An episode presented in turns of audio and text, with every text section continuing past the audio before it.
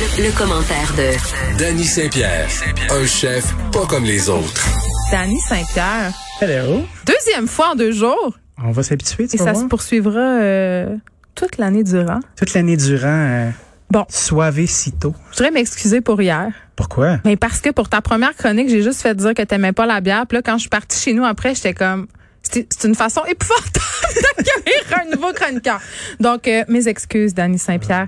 Pour ta, Accepté, pour, accepté. pour te faire euh, pardonner ou pour me faire pardonner. Encore sur moi. Non, non! ça sera pas une, ça, ça va être une thérapie, ce segment-là. Je le sens, ça va être ma thérapie. Oui. Demain, tu rentres le divan. Non, mais il y, a un- il y a un truc qui se passe absolument délirant, là. On a eu une discussion, euh, sur l'appropriation culturelle socialement, là, une discussion Oui. qui dure depuis, euh, quelque chose comme deux ans. Je dirais, là, que ça, ça prend plus de place dans l'espace public. Certaines personnes trouvent qu'on va trop loin. Il y a d'autres personnes qui trouvent qu'on va pas assez loin. Il y a eu des polémiques autour de pièces de théâtre, autour d'acteurs qui personnifiaient, par exemple, euh, des personnes d'autres races, euh, Oui.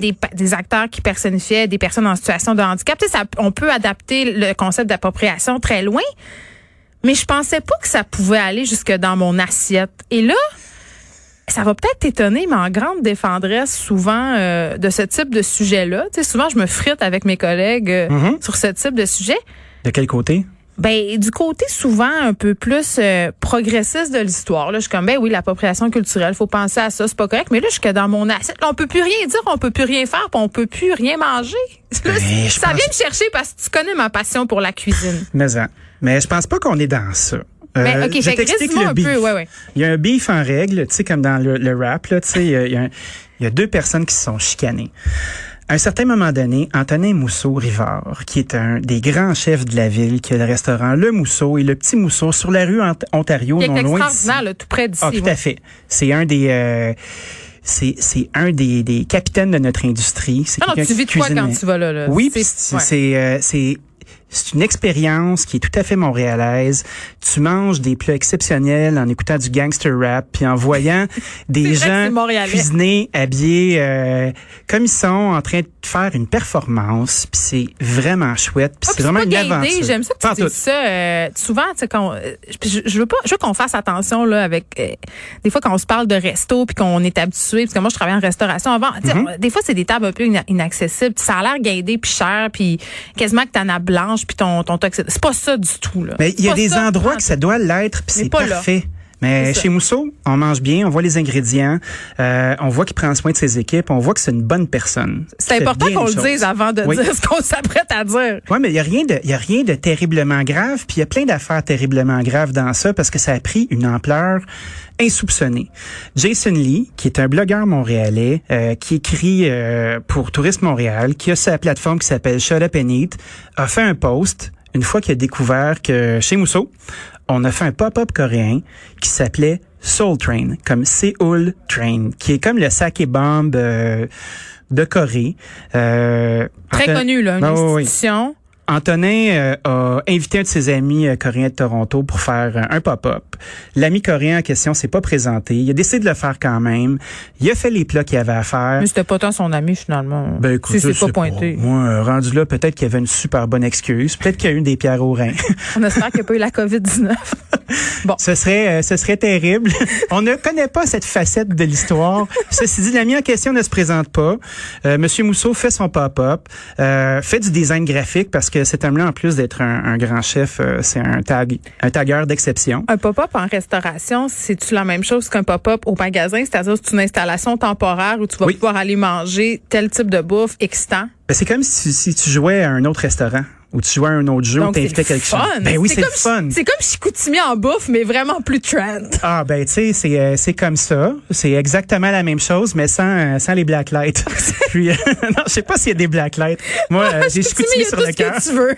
Ben, c'est sûr, moi ma gang vient de là, j'ai appris à faire de la tourtière. Je sens que j'ai un petit peu de moi là-dedans.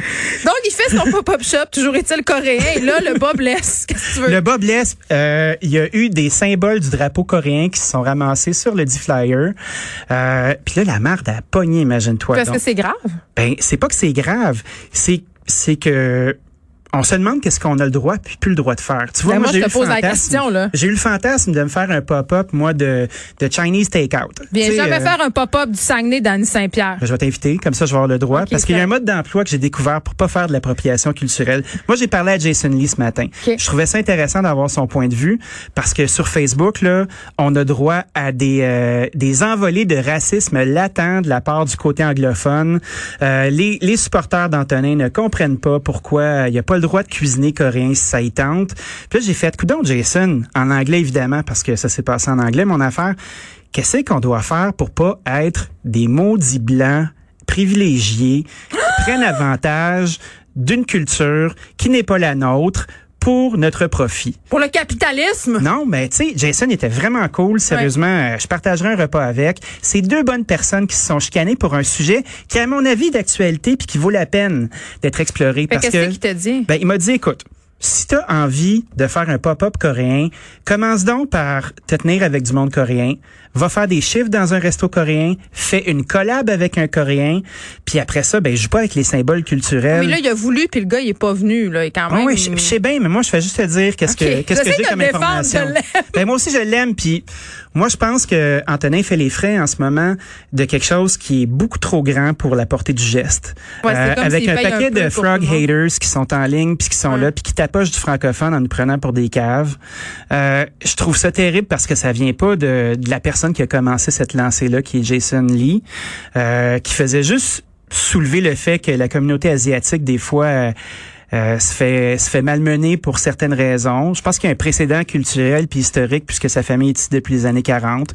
Le racisme existe. Le racisme a été très très très présent puis existant. Moi, je me souviens juste de l'école primaire ou secondaire comment le oui. peu de minorités euh, qui étaient en place passaient au cash. Je peux comprendre d'où ça part. Ah, mais il y a même eu euh, des commentaires sur les médias sociaux aussi. Puis ça, ça, ça pousse un peu le bouchon, là, selon lequel Antonin allait nuire au restaurant coréen de Montréal. Là. Je veux dire, Ouais, mais ça, ça c'est la frange justement qui a dégénéré. Moi, je trouve ça. que le principe, c'est et si on avait envie de jouer ensemble, et si on prenait cette mauvaise situation-là pour prendre un moment puis se dire, ok, moi j'ai pas envie de te faire chier, j'aurais envie de cuisiner coréen, comment je fais? Ben voici comment. On, on invite euh, un autre restaurateur euh, qui est dans la ville, puis on se fait de la visibilité en commun, on fait un à quatre mains. Que, euh, on niaise pas avec le drapeau d'un autre pays. Comme dans tous les cas, euh, tu sais, je pense à Canada, l'invitation au dialogue. Tout à fait. Puis Antonin, qu'est-ce qu'il a dit? Parce que tu dis qu'il a pas rétro-pédalé ben ben. C'est pas quelqu'un qui a un- une vitesse de renverse, disons ça comme ça. Euh, c'est quelqu'un qui est, qui est extrêmement affirmé, puis il a dit ben moi j'assume mon affaire, je l'ai faite, puis je suis fier de l'avoir fait, puis je vois Toi, pas où est là, le problème. Toi, c'est peut-être là où t'es un peu... Moi, c'est- moi, je prends pas position dans cette affaire-là parce que je trouve que les deux côtés se valent. Ce que j'essaie de trouver, c'est comment faire aujourd'hui pour pas toujours se mettre un pied dans la bouche. Comment on peut faire Mais c'est dur, pour vrai. On a sans, en- sans se pogner avec l'autre personne, là, juste pour faire, OK, euh, j'ai déguisé mon enfant en Pocahontas à l'Halloween. Mais si là, tu le sais mais pas. je suis un maudit raciste pour autant? Non, je savais juste pas que C'est ça, te faisait de mais la c'est peine. ça ma question. Je Antonin, je savais pas. Puis je voulais pas euh, te faire de la peine, mais là c'est fait. Fait qu'on peut s'arrêter de se taper sa gueule, puis on peut juste commencer à se parler. Puis c'est ce que j'aimerais installer aujourd'hui. Ben, je pense que tu le doigt sur quelque chose d'excessivement important. Puis je pense qu'on manque un petit peu. Tu sais, tantôt, je parlais avec Lily Boisvert de Oui. d'intimidation puis de violence sur les médias sociaux. Je trouve qu'on manque d'empathie les uns envers les autres. Je veux dire, si c'est bien clair, t'as la personne devant toi qui a peut-être pas fait autant de lecture que toi, qui a peut-être pas Mm-hmm. euh, réfléchi sur la question. Je pense que la moins bonne façon de la rallier à ta cause et de la rendre à l'écoute de ce que tu as à dire, c'est de taper sa tête. C'est souvent ce qu'on voit, tu sais. euh, moi, je me suis retrouvé dans des débats euh, où, euh, étant l'homme blanc de 43 ans privilégié, je, Ben déjà, t'es une tribune ici, là. C'était, c'était, c'était tout de ma faute. Puis je comprends là, puis tout ça. Puis moi, tout ce que je veux, c'est bien faire.